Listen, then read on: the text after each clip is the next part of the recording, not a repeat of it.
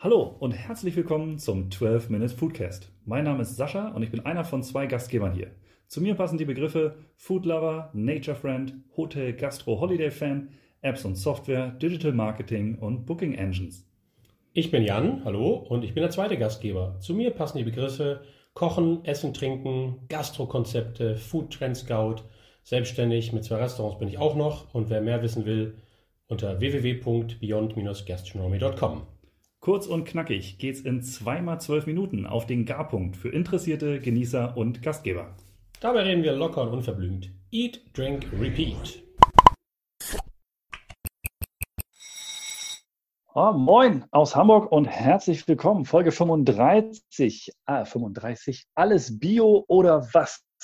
Bio und die ganzen Siegel. Heute wollen wir mal über die wunderbaren 100 Siegel zum Thema Nachhaltigkeit, umweltschonend und artgerecht sprechen und euch mal durch den Dschungel und den Wust dieser äh, ganzen Siegel führen. Und äh, da bin ich mal gespannt. Hast du deinen Siegelring heute dabei, Jan? Hi Sascha. Nee, aber ich dachte mir gerade, eigentlich müssten wir für diese Folge einen Gast haben, nämlich Ralf Siegel. das können wir den mit Brief und Siegel einladen? Wie war? Ja, oder wir könnten auch seine Tochter nehmen, also Julia Siegel wäre wär natürlich auch okay. Weißt du nicht so? Julia Siegel, Nina Siegel, weiß ich nicht, wurscht. Oh, Julia, Julia Siegel. Nee, Julia hier, diese, diese DJ. Oh yeah, stimmt. Oh, die ist, glaube ich, auch recht anschaulich, ne? Hm. Wie war die dann, ob die sich auch mit Biosiegeln auskennt, das wäre dann die Frage. Ja, anschaulich ist immer super im Podcast, finde ich. genau richtig, ne? Ja, sag doch mal, äh, Biosiegel, hast du denn ein wunderbares Bioprodukt dabei? Natürlich nicht, Sascha. Was, du Banause. Ja, und ich habe extra was Chinesisches mitgenommen, um wirklich auch noch mal ein bisschen mit Plagiatsvorwürfen mich irgendwie äh, auseinandersetzen zu müssen. Ich habe eine Hoisin-Soße. Ich weiß nicht, spricht man das so aus? Hoisin? Oha, oha. Oh, das ja. ist äh, tricky. Ja, genau. Hoisin, Hoisin, das ist ähnlich wie die Wustersoße, glaube ich. Ja, äh, die, die Asiaten haben ja irgendwie ganz viele coole Soßen wie, äh, und, und Pasten, Mirin, Heusin und Miso und also total geile Sachen, die man alle braucht, wenn man so ein bisschen authentisch kochen will. Und Heusinsoße ist eine, eine Soße, eine Paste, die gemacht wird aus fermentierter Sojapaste mit ein paar Gewürzen und so weiter. Also ganz, ganz, ganz mh, hm, schmackhaft, natürlich salzig. Mh, hm, kennt, kennt man von gebratener Ente, von kurzgebratenen kann überall dazu gepackt werden. Also ist, glaube ich, eine gute Geschichte, wenn man, wenn man häufiger asiatisch kocht, mh, hm, chinesisch. Passt das. Hab's gerade im Mund. Ähm, teste ja immer teilweise live. Ganz gut. Ja, ja. Ich, ich denke auch gerade darüber nach, ob man mal eine Empfehlung geben könnte, wann und wo man das nächste Mal Heusinsoße probieren kann. Ich habe so an, also ich glaube, die, eine der höchsten Qualitätsstufen ist, wenn man so einen richtig guten, ich hoffe, ich, sag, ich hoffe, ich Chinesen hat, der dann so, eine, so einen richtig geilen Peking Duck macht, ne? also den wirklich ein paar Tage und so weiter. Da gibt es ja ganz spezielle Verfahren. Und dann, so, da wird, glaube ich, auch traditionell eine Hoisin-Soße äh, zugeben. Aber ich vermute, auch wenn wir äh, nur kurz vorher aufzeichnen, ich glaube, die Restaurants haben noch nicht wieder auf. Haben sie nicht leider, genau. Und ähm, das Einzige, was mir da spontan so einfällt, äh, zu, deiner, zu deiner Suche, die Entenzeit ist dafür aber umso mehr angebrochen. Ne? Wir sind winterlich unterwegs. Man kann sich von vielen Restaurants auch Ente oder Gans mit Klößen und Kohl nach Hause bestellen lassen. Das heißt, wenn man gerade mal keinen Bock hat zu kochen, gibt es mittlerweile einige, die das anbieten und die liefern, äh, sodass man sich auch die Zeit in der Küche spart. Und da kann man wunderbar Ente und Gans ähm, sich von dem Gastronom seines Vertrauens vorbereiten lassen und so ein bisschen zu Hause genießen. Jo, macht ihr das auch bei euch da unten in nö, Münster? Nö, tun wir nicht. Okay. Ja, aber habe ich ja auch schon ein paar Mal gesehen. Nun ist es so, äh, wo setzen wir an? Also ich weiß, ich, ich versuche so als, als guter Konsument, in Anführungszeichen, was gut ist, ist ja immer im Auge des Betrachters, versuche ich so ein bisschen auf die Bio-Sachen zu achten und äh, bin mir aber bewusst, dass ich höchstwahrscheinlich nicht alle der 100 äh, kenne und beachten kann. Jan, hast du irgendwas, woran du dich orientierst oder, oder wie man das aufdröseln kann, dass man der Sache mal ein bisschen gut näher kommt? Ja, ich, ich bin gedanklich immer noch so äh, bei unserer letzten Folge irgendwie hängen geblieben. Wir haben ja äh, da was aufgebrochen, irgendwie Thema, der Verbraucher soll entscheiden und äh, es ist ganz wichtig, dass wir dem Verbraucher wieder mehr Macht und mehr Information und Transparenz geben. Ich glaube, das ist bei unserem letzten Podcast ganz gut rübergekommen, dass es darum gehen soll, in die, in die Bestimmung, äh, in, die, in die Produktion von Lebensmitteln ein bisschen mehr wieder eingreifen zu können. Und da schließt natürlich diese Folge wunderbar an, zu sagen, so, wenn jetzt der Verbraucher wirklich die Macht hat, würde er sich denn wünschen, dass die ganzen Geschichten auch wirklich alle biologisch oder ökologisch hergestellt werden? Wenn ja, wie kann man das Ganze dann kontrollieren? Wie kann man da sicherstellen, dass ich dann hinterher diese ganzen Produkte, weil wir haben ja durchaus eine echt enorme Vielfalt, auseinanderhalten kann. Und darum soll es ja heute so ein bisschen gehen.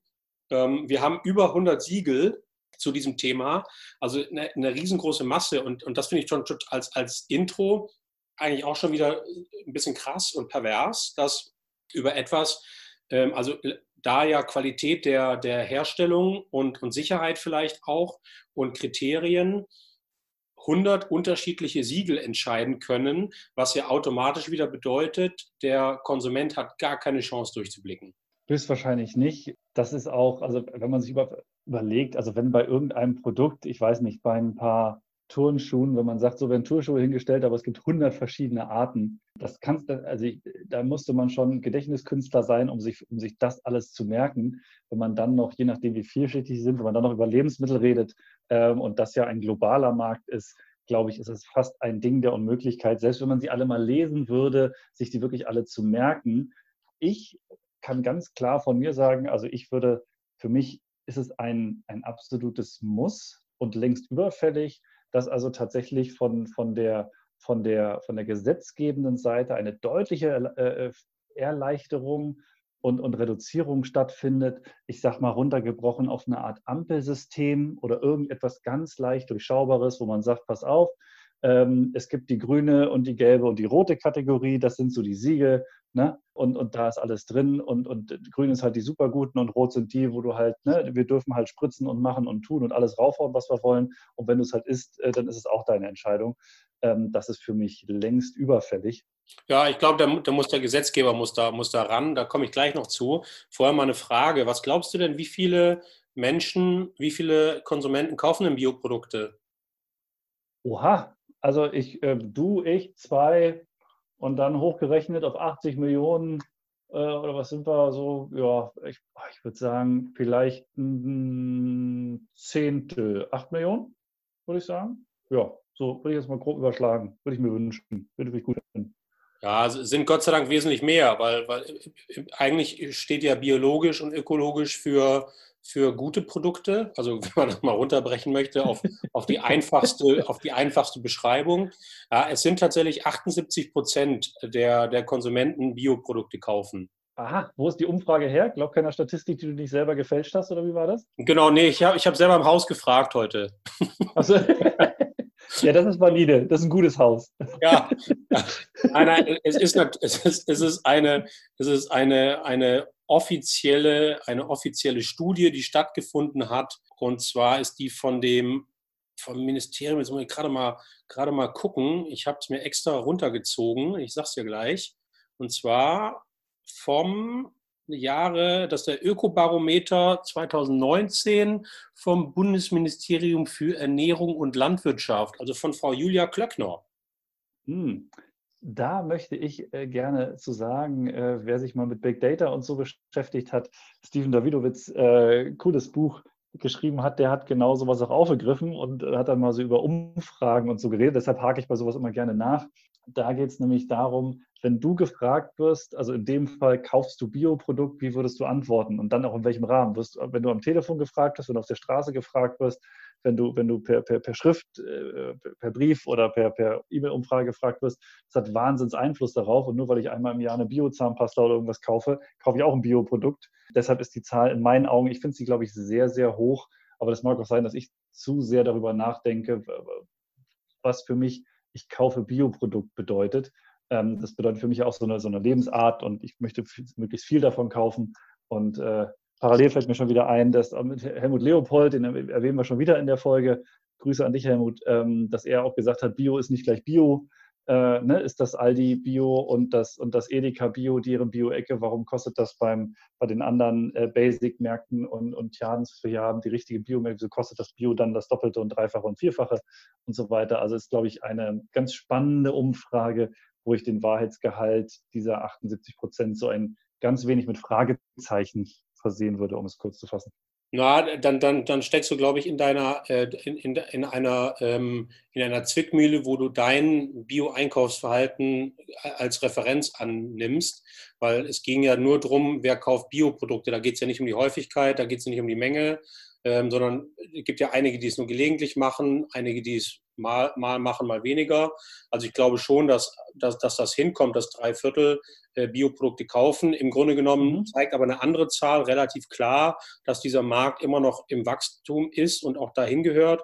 Also Bioprodukte machen in Deutschland nur 5,5 Prozent des gesamten Lebensmittelumsatzes aus. Also das ist immer noch relativ niedrig, auch im Vergleich zu Dänemark mit 11,5 und, und Schweden mit 9,6, also auch im, im, im europäischen Vergleich mit den, mit den Nordländern auch tatsächlich irgendwie echt noch schlecht, würde ich sagen, 5,5. Also war schon schlimmer, also es steigt, also ist auch gestiegen um 10 Prozent zum Vorjahr. Also es wächst, es wächst, es wächst, Gott sei Dank. Aber es ist natürlich noch ein, ein, ein absoluter niedriger Bereich. Ne? Und bei, bei, beim Fleisch, so, ne, ist ja eins unserer Lieblingsthemen, ist es wirklich so, ähm, dass zum Beispiel bei ähm, Geflügel nur 1,5 und bei Rotfleisch, also Schwein, Rind, Lamm, Schaf, Kalb, nur 2% sind. Und bei Fleisch und Wurstwaren, sondern, sondern nur 1%. Das heißt, einige Produkte, wo man eigentlich auch durch die mediale Aufmerksamkeit denken müsste, da findet jetzt endlich mal so ein riesen, riesen Umbruch statt, äh, bewegen wir uns echt im Bereich von 1,5 bis 2% im Moment noch. Ne?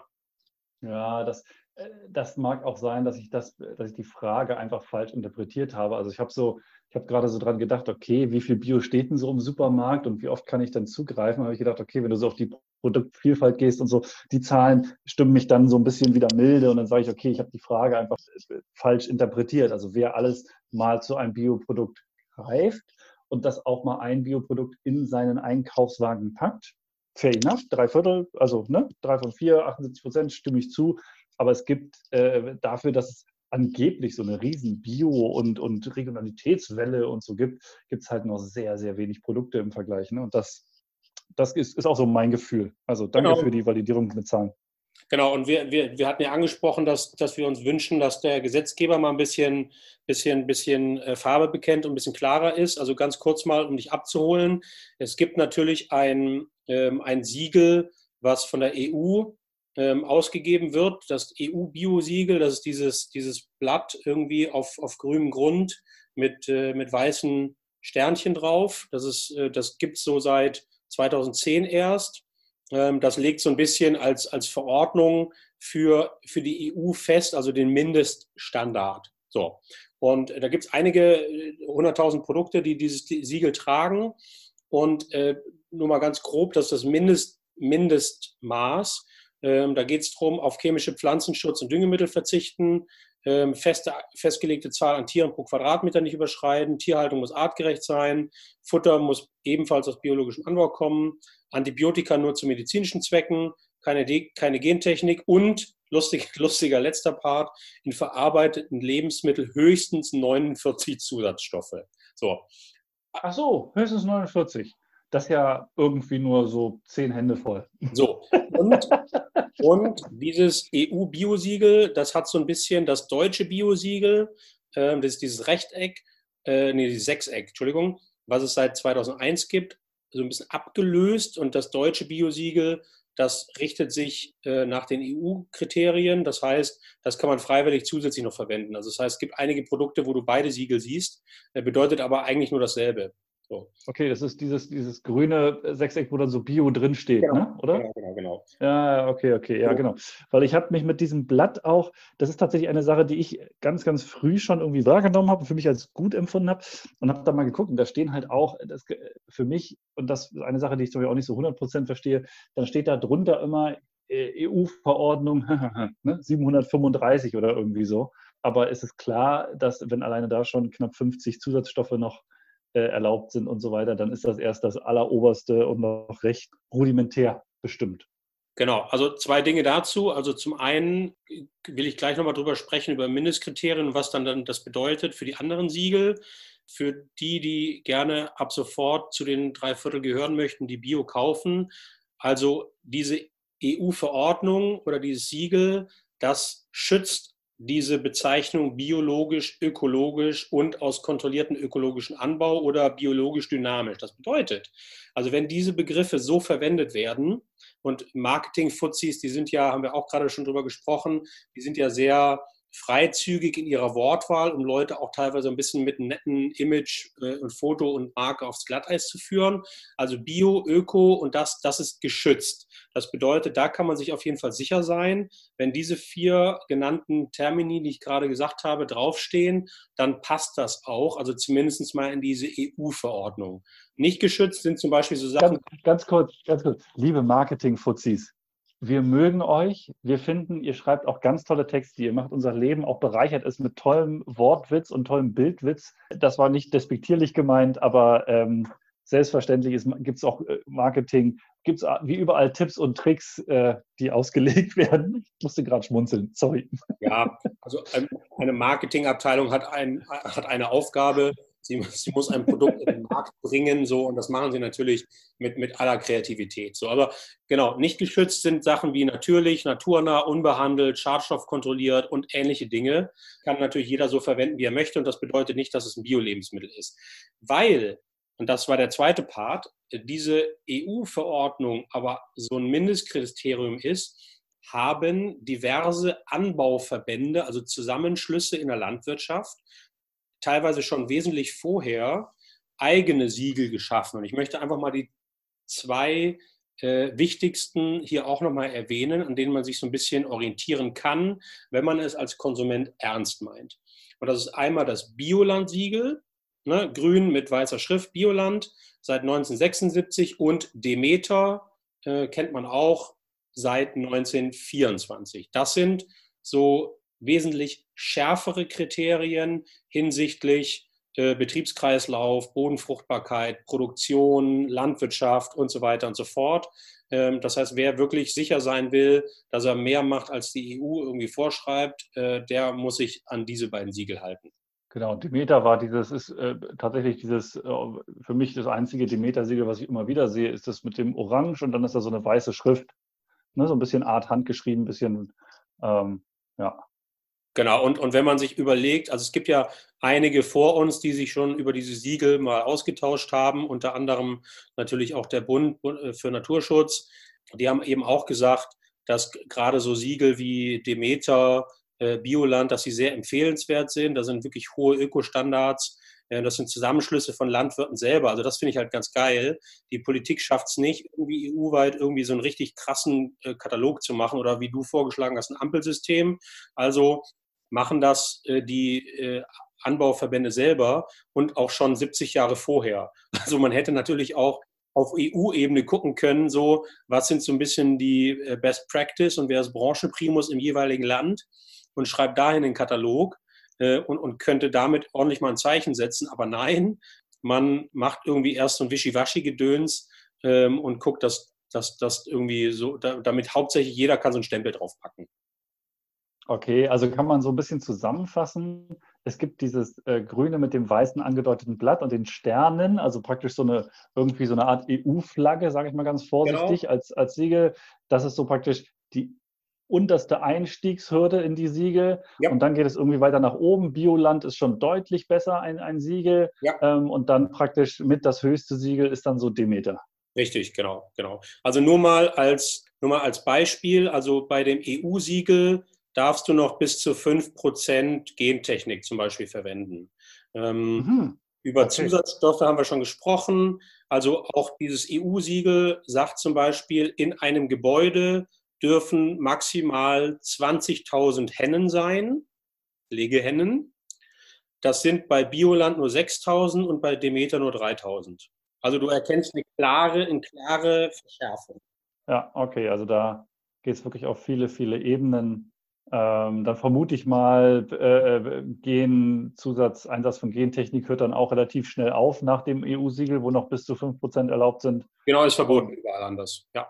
Okay, okay, okay, ja. Also man merkt, da kann man sich dran orientieren und, und wer äh, sich der Umwelt und seinem Gewissen was äh, Gutes tun möchte, sollte auf den Meter achten und da hast du dann das Beste. Da fällt mir noch ein, es gibt noch etwas, was für mich persönlich immer so ein bisschen ausschlaggebend ist. Kann auch sein, dass jetzt das Thema ein bisschen zu groß für diese Folge wird. Aber ich habe schon, ich hab schon äh, jemanden im, im, Auge, der, mit dem man auch darüber schon sprechen kann. Äh, Fair Trade. Mhm. Das ist ja auch etwas, was mir persönlich auch immer äh, so ein Zeichen gibt, wo ich, wo ich ein bisschen besseres Gewissen habe. Also ich weiß, bei mir zum Beispiel beim, beim Kaffee versuche ich immer sehr darauf zu achten, ähm, welche Bohnen ich hole, dass die möglichst Fairtrade sind, ähm, weil die halt nicht in Deutschland angebaut werden. Also ich habe noch keinen deutschen Kaffee so richtig äh, äh, gefunden. Ihr mögen die Baristas äh, mich gerne anschreiben oder uns anschreiben und mir mal einen guten deutschen Kaffee zeigen, aber die, in der Regel kommt der halt von woanders her. Und da versuche ich auf, auf äh, Fairtrade zu achten. Was sagst du so zu Fairtrade? Also erstmal glaube ich, du kannst in Deutschland keinen Kaffee anbauen, aber ähm Deshalb habe ich wahrscheinlich noch keinen gefunden, ja. Ist auch Richtig, meine Theorie. Gibt Sinn, ja, ja, ja. Also ja, würde ich, würd ich meinen. Ähm, also im, im Grunde genommen, äh, ich finde eine Bewegung hin zu einer fairen Verteilung, wozu Fairtrade unter anderem gehört, gibt da schon weitergehende, weitergehende Zusammenschlüsse und weitergehende transparente ähm, Vereinigungen, die das Ganze noch krasser machen, ähm, finde ich natürlich gut. Also ich glaube, wir müssen irgendwie wieder versuchen, ähm, ein Gleichgewicht herzustellen von teilweise ja auch so Anbauländern und gerade Kaffee wird halt in, in Ländern angebaut, die nicht gesegnet sind durch einen hohen Lebensstandard und die so und ich glaube, dadurch, dass es halt wirklich das drittmeist gehandelste Produkt der Welt ist, ähm, ist es durchaus schon irgendwie klar, dass man da ein bisschen auch eine Marge hat und auch ein bisschen was machen kann und sollte. Also von daher unbedingt. Und auch bei Bioprodukten ähm, ist, ist, es so, wir reden jetzt natürlich über die Schwierigkeit gerade von Biosiegeln. Im Grunde genommen will ich schon nochmal aufführen, also es gibt durchaus eine Entwicklung, die ist positiv. Ne? Also das heißt, alle Zahlen steigen. Ähm, das bedeutet, die Landwirtschaftsbetriebe, also es gibt ja auch Betriebe in Deutschland, die die Bio produzieren. Ne? Das sind auch nur noch auf 12 Prozent nur und auch die Fläche ist nur bei 10 Prozent. Julia Klöckner will das auf 20 Prozent hochbringen.